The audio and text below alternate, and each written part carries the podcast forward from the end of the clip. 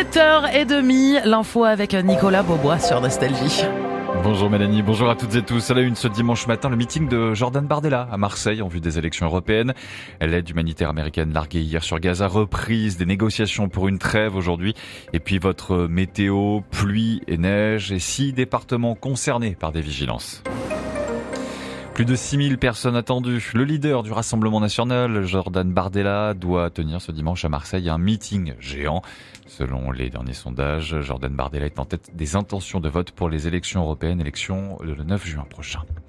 Premier largage américain hier samedi d'aide humanitaire sur Gaza, plus de 38 000 repas largués selon l'armée américaine.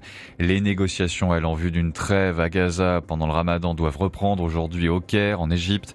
Une délégation du Hamas doit donner une réponse officielle à une proposition élaborée fin janvier par euh, le Qatar, les États-Unis et l'Égypte, les pays médiateurs, ainsi que les négociateurs israéliens.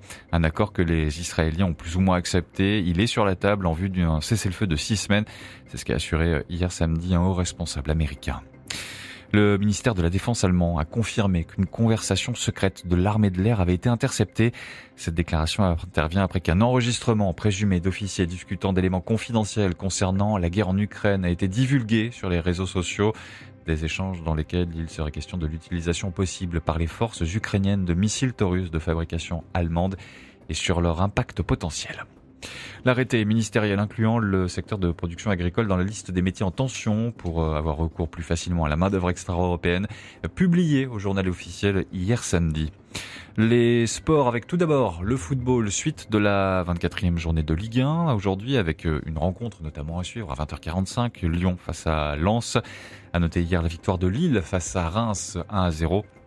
Et puis celle de Marseille face à Clermont, 5 buts à 1. Le top 14, la 17e journée hier, avec euh, les victoires notamment de Toulouse, de Toulon, du Stade français ou encore de l'Union Bordeaux-Bègle. La dernière rencontre de la 17e journée de top 14, ce sera ce soir à 21h05.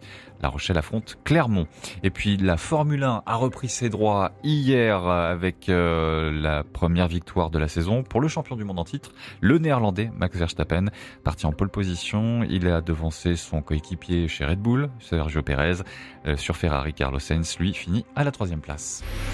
Et la météo du jour, Nicolas Six départements sont toujours concernés par des vigilances euh, orange pour neige verglas ou avalanche. La Savoie et la Haute, les Hautes-Alpes pour avalanche, et puis l'Ardèche, la Loire, la Haute-Loire et la Lozère pour neige verglas.